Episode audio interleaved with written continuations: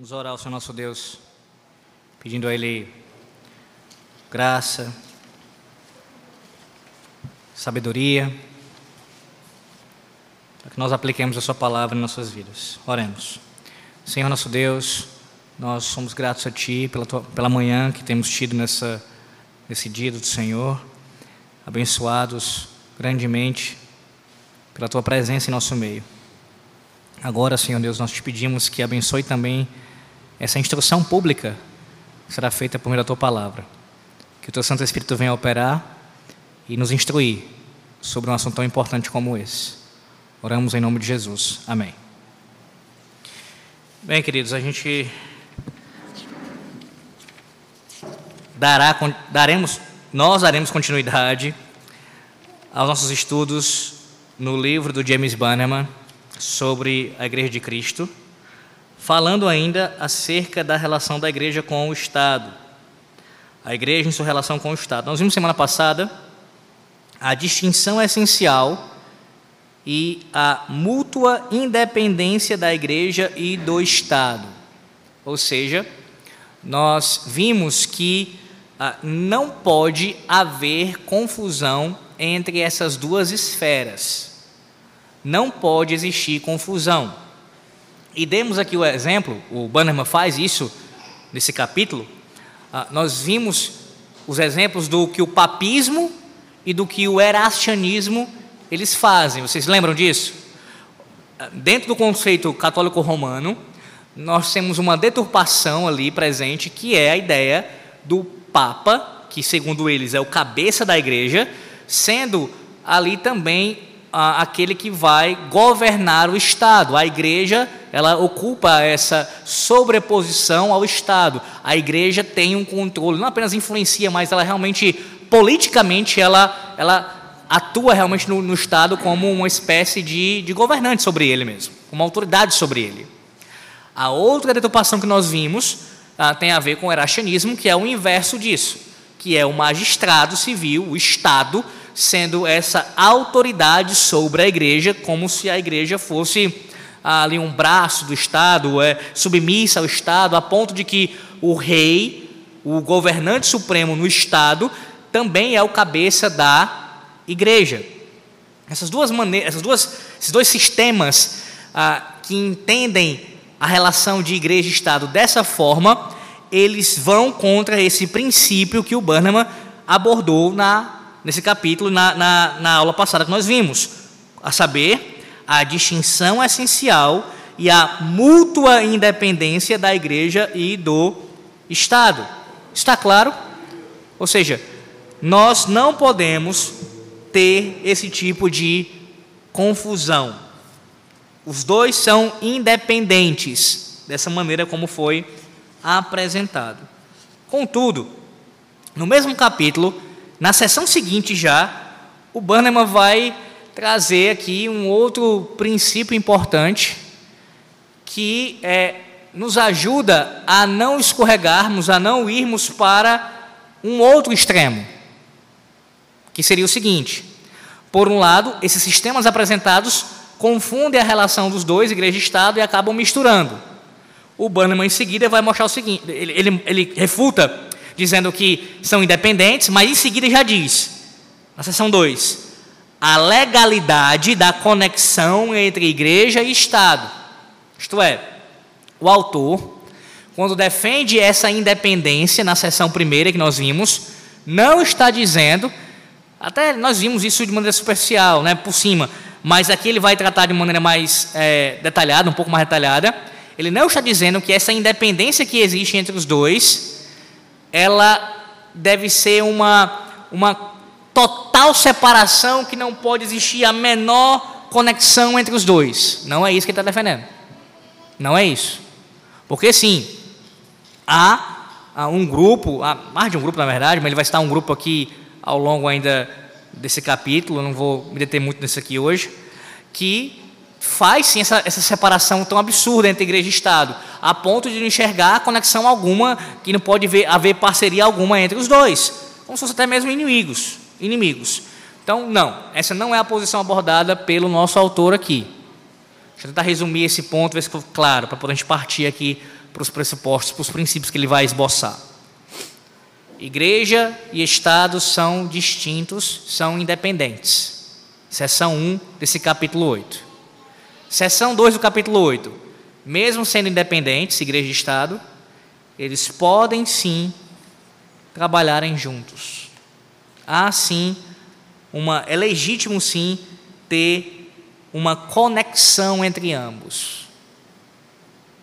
O problema é você não cair, é se você, o problema é se você cair em um daqueles sistemas que vai confundir a relação entre os dois. Vamos lá. Como é que ele vai mostrar essa conexão? Essa conexão entre igreja e Estado. Como é que qual é a base, a legalidade para ter conexão entre igreja e Estado?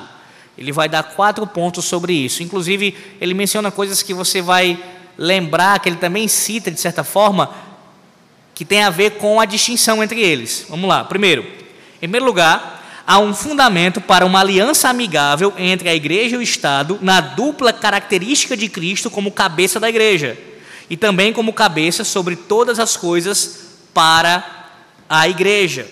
Qual é o ponto do Bannerman aqui? Ele vai dizer o seguinte: que o fato de Cristo ser o cabeça da igreja, isso traz uma das implicações é que todo o resto, que inclui o Estado, todo o resto da criação, tudo, tudo, tudo, deve também ah, se submeter ao senhorio de Cristo. Cristo ele é Senhor da igreja, ele é o cabeça da igreja e por causa disso também deve existir uma submissão por parte é, das outras coisas, inclusive do Estado, a Cristo. A Cristo. Eu me lembro que uma vez, eu conversando na sala de aula, no, seminário, um professor começou a bater muito na relação de igreja e Estado, e ele estava indo para um extremo já na maneira dele abordar, né? abordar a questão a ponto de dizer, não, sempre foi problemática a relação, sempre, sempre. É, ele realmente é, é, tornou a coisa de maneira absoluta, sem exceção. Não, nunca teve nenhum. Não, se, se tentar fazer conexão, algum tipo de parceria, vai dar problema, necessariamente. E aí, com essa, esse tom dele, assim, uma das coisas que eu suscitei, e que vai ter conexão, inclusive, com o que eu vou citar no ponto 2 aqui do Bannerman, é que é o seguinte: peraí. Então, tá bom, professor. Se o se, a, se o Estado não deve submeter a Cristo, não deve a, colocar a lei de Cristo em vigor, não deve fazer isso, não deve abraçar, então como é que o Estado deve agir? Em outras palavras, qual será a sua constituição? A quem ele prestará contas? Olha o problema com isso. Quando a palavra de Deus diz, meus irmãos, que todas as coisas foram dadas a Cristo, que Cristo ele tem autoridade sobre todas as coisas, nós não podemos perder de vista que isso inclui, e o texto fala isso, o texto diz isso, as nações. E aí você diz assim: não, são os indivíduos que compõem as nações que vão sendo convertidos. Claro, claro que sim. Mas o texto do Evangelho, espero ainda poder pregar um dia nesse texto, explicar isso de uma maneira mais clara, aqui é só mesmo de passagem, é, o conceito de povos ali está presente. Ou seja, os povos se renderão a Cristo.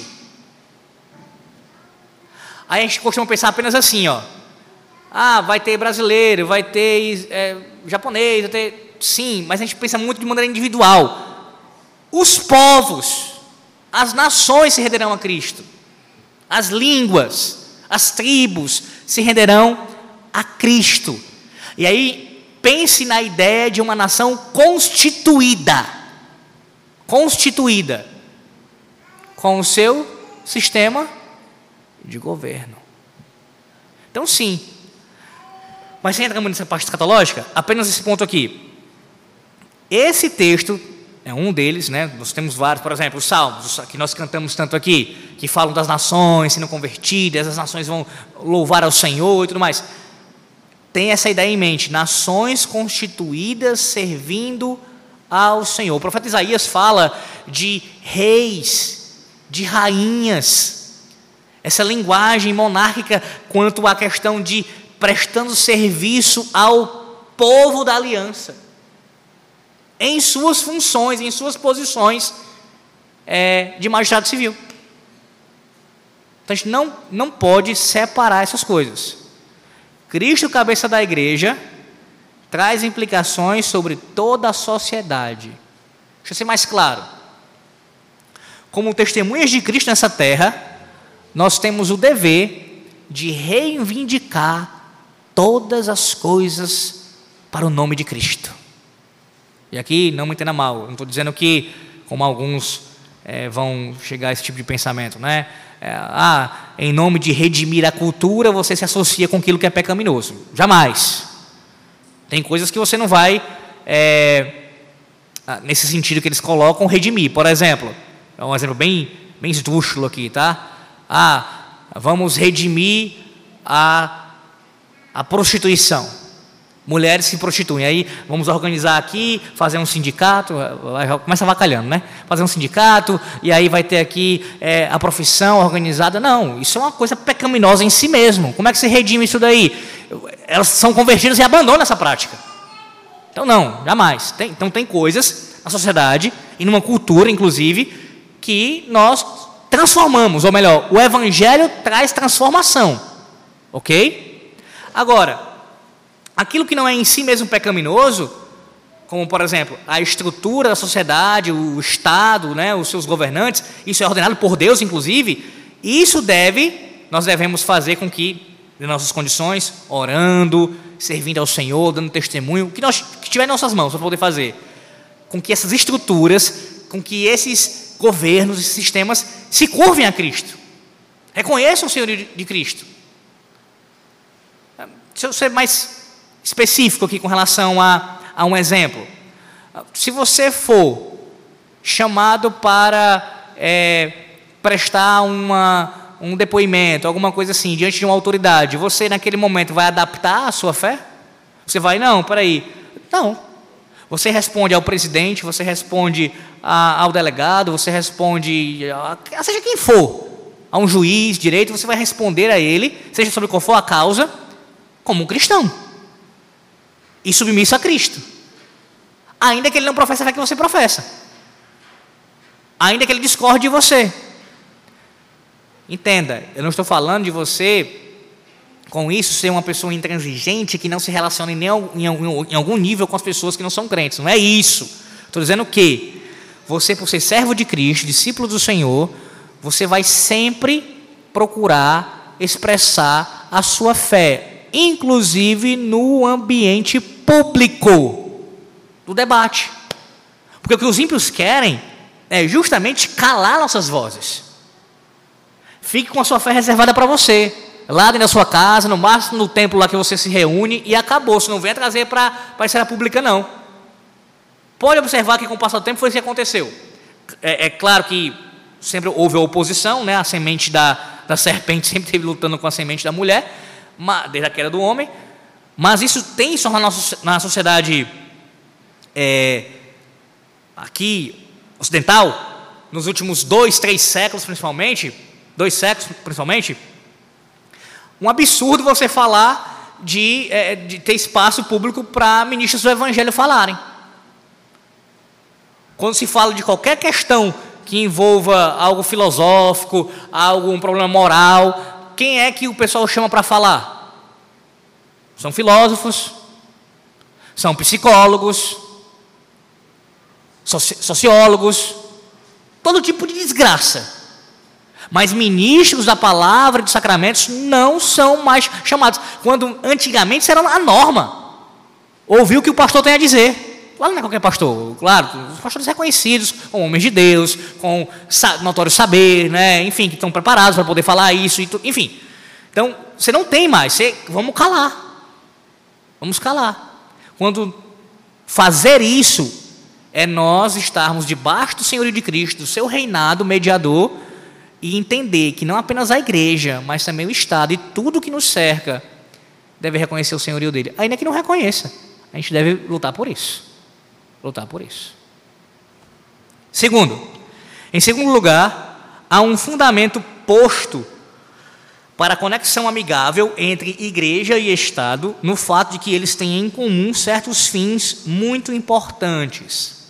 Eles têm em comum certos fins muito importantes. Aqui nessa parte, o Bannerman ele vai é, destacar especialmente a lei do Senhor. A lei do Senhor, ou seja, o decálogo. É bem verdade que ele não procura, nessa parte pelo menos do, do capítulo, ele não procura é, é, entrar no debate da aplicação de todo o decálogo. Ele, ele evita. É, ele até cita, mas ele. Não, não vou aprofundar isso. Ou seja, que o Estado teria a obrigação de aplicar a primeira tábua da lei também. Lembram? O primeiro mandamento contra a idolatria, claro, muito mais coisas do que isso, estou resumindo. Tem um, apenas um Deus. Segundo mandamento, o culto verdadeiro a Deus o Deus verdadeiro, o culto verdadeiro, a santificação do nome de Deus e o dia do Senhor. Ele tenta, né, ele se sai um pouco isso, mas ele assevera nessa sessão aqui que não tem como discutir, chega a ser irracional, que igreja e Estado, os dois, promovem juntos, no mínimo eles têm a obrigação de promover juntos a segunda tábua. A honra, as autoridades, contra o assassinato, contra a imoralidade e assim vai. Contra a mentira, contra, entende? Contra o furto, contra a mentira, toda essa, essa parte. Ah, eu estou citando aqui nesse momento, claro que estou parafraseando, né? não é literalmente as palavras dele, mas eu estou parafraseando o que o Bannerman diz. Eu não estou citando qual é a minha posição exatamente quanto a isso das tábuas que têm que ser aplicadas, uma, duas, enfim. Mas o Bannerman, ele apenas está dando um maior destaque para a segunda, nesse ponto aqui, para dizer que, pelo menos nesse caso, não é para ter um debate. Em que sentido? Não tem o que questionar. Igreja e Estado, quanto à segunda tábua da lei de Deus, tem fins em comum. Tem fins em comum.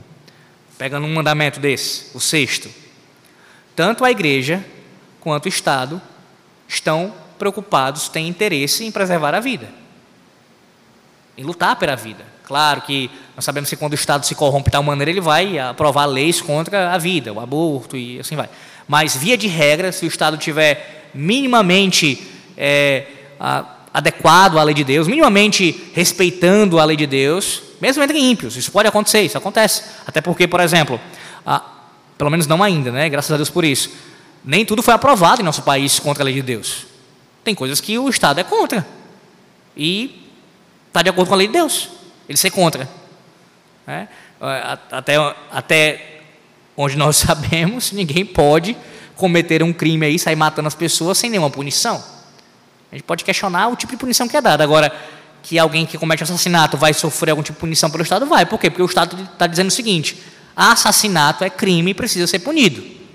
E quando o Estado age dessa forma, está buscando um fim que a igreja também busca, nesse sentido, de promover a vida. Lamentavelmente, por ser um Estado cada vez mais corrupto e contrário à palavra de Deus, haverá inconsistências e terão leis contrárias à vida nesse meio aí. Mas por que eu estou destacando tudo isso daqui? Para dizer o seguinte: que o fato de que existem fins comuns entre igreja e Estado, e aqui só um passant. Eu creio que realmente abraçar a lei de Deus e aplicá-la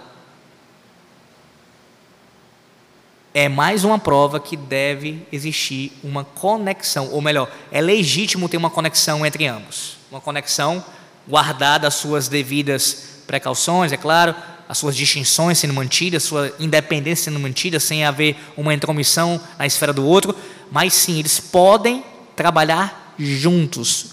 Por quê? Qual é a outra razão? Cristo é o cabeça da igreja e tudo deve submeter a Cristo. Segundo, porque há fins comuns entre igreja e Estado. E por isso, eles podem trabalhar juntos também. Terceiro, em terceiro lugar, há um denominador comum projetado para a possibilidade e a legalidade de uma aliança amigável entre a igreja e o Estado, no fato de que podem ser constituídos ou de fato o são dos mesmos indivíduos. Bannerman não está dizendo aqui que quem exerce o magistrado civil, ele, por exemplo, se, é, é, é, se torna um, um, pastor, ele pode ser um pastor, ou o pastor vai ser um magistrado civil, não é isso. Está dizendo o seguinte, está falando de forma geral. Os cidadãos do Estado são, ainda que nem todos eles, mas quem aqui são os membros da igreja? São cidadãos do Estado. Então você tem uma interação aqui entre a membresia, nesse sentido. Exemplo prático. Aqui na Igreja Presbiteriana de Betel, nós temos ah, os membros da igreja: homens, mulheres e crianças. Crianças são os membros não comungantes, mas são membros da igreja. Pois bem, todos nós que somos membros da igreja, também somos cidadãos do Estado. E aqui o autor enxerga também uma legitimidade para as duas esferas trabalharem juntas. Por quê? Porque, pelo menos na maioria dos casos, os membros de um são os membros do outro. Alguma dúvida quanto a isso? Algum comentário?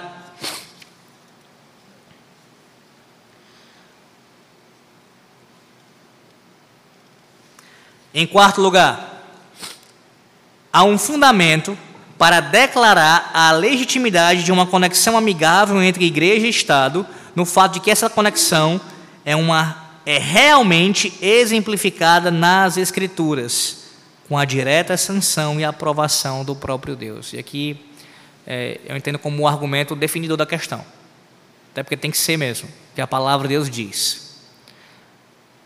Quando você olha para a revelação bíblica, desde o começo, e isso vai ficando mais claro com o passar do tempo, é claro, a revelação do Senhor é progressiva.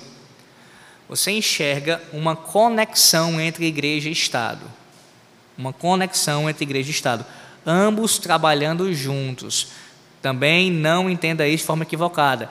Ah, então quer dizer que o rei era autorizado a, a, a, a cumprir as funções de um sacerdote? De forma alguma. Tinha distinções. Assim como o sacerdote não poderia sentar no trono do rei e governar. Não é assim não. Cada um na sua esfera. Tanto é que tiveram consequências quando, quando isso aconteceu, quando houve esse tipo de intromissão. Contudo, há uma parceria. Ao longo da revelação bíblica você percebe uma parceria clara, uma parceria clara entre Estado e igreja, na, desde a antiga aliança. Essa conexão entre eles ela é tão clara biblicamente a tal ponto de que nós temos, por vezes, Deus levantando os profetas para denunciar os pecados de ambos os líderes. Vocês lembram disso? Vários profetas fazem isso. Vem à mente agora, por exemplo, o profeta Miqueias faz isso. Eles fazem isso, eles, eles denunciam o pecado de rei, dos reis, dos governantes, dos príncipes e também dos sacerdotes dos líderes eclesiásticos da nação. Com frequência, o Senhor usa profetas para chamar ao arrependimento a liderança constituída de Israel, que, em síntese, um resumo aqui seria tanto do âmbito político quanto do âmbito religioso.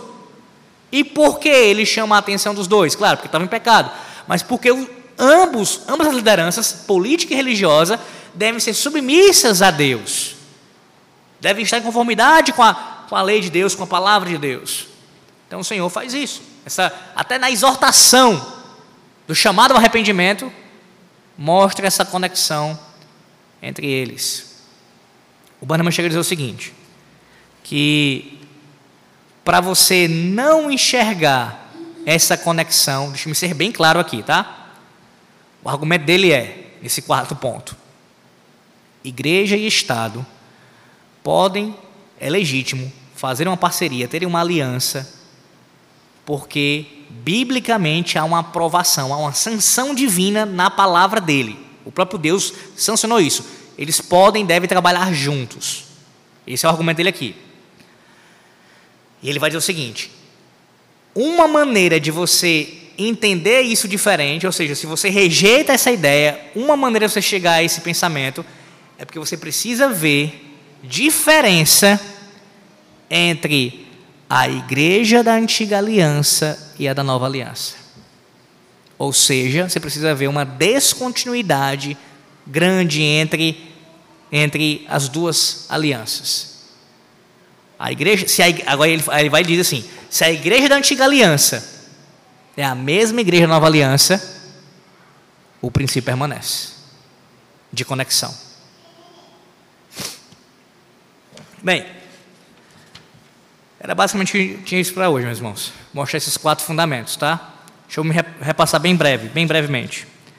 Por que, que igreja e Estado podem, e é legítimo eles terem aqui uma conexão, uma aliança, eles poderem em ambos, em, em cada uma na sua, na sua área, com as suas distinções, com a sua independência, atuando e servindo a Deus. Primeiro, porque Cristo é o cabeça da igreja. E sendo cabeça da igreja, tudo deve submeter a Cristo, inclusive o Estado. Segundo, porque há fins comuns entre ambos. Promover fins comuns, como a lei do Senhor Deus. Terceiro, porque os membros de um normalmente são os membros do outro. Claro que há cidadãos do Estado que não são membros da igreja, que são ímpios. Mas os cidadãos, os membros da igreja serão cidadãos do Estado. Então, você tem essa conexão também. E terceiro, o quarto, perdão, há uma sanção bíblica. Você vê desde o começo igreja e Estado trabalhando juntos para o Senhor. E normalmente, é, quando havia confusão ou problema entre eles, as coisas degringolavam de uma maneira terrível. Por quê? Porque são sustentáculos da sociedade: família, igreja e Estado. Assim como o nosso catecismo comenta acerca do quinto mandamento, são as três esferas da sociedade. Se você tem problemas na família, na igreja e no Estado, nas autoridades que devem governar cada esfera, você tem uma sociedade esfacelada. Esfacelada. E a maneira de esfacelar essa sociedade é fazer o quê? Retira o temor a Deus. Retira a submissão à palavra de Deus. Retira, retira, entre aspas, tá? Retira Deus do trono. Não reconhecemos o seu senhorio. Não reconhecemos o senhorio de Cristo. Na família. Essa família vai onde? Numa igreja. Ela já perde o direito de se chamar igreja. E no Estado. Temos as consequências do nosso país lamentavelmente. Até aqui.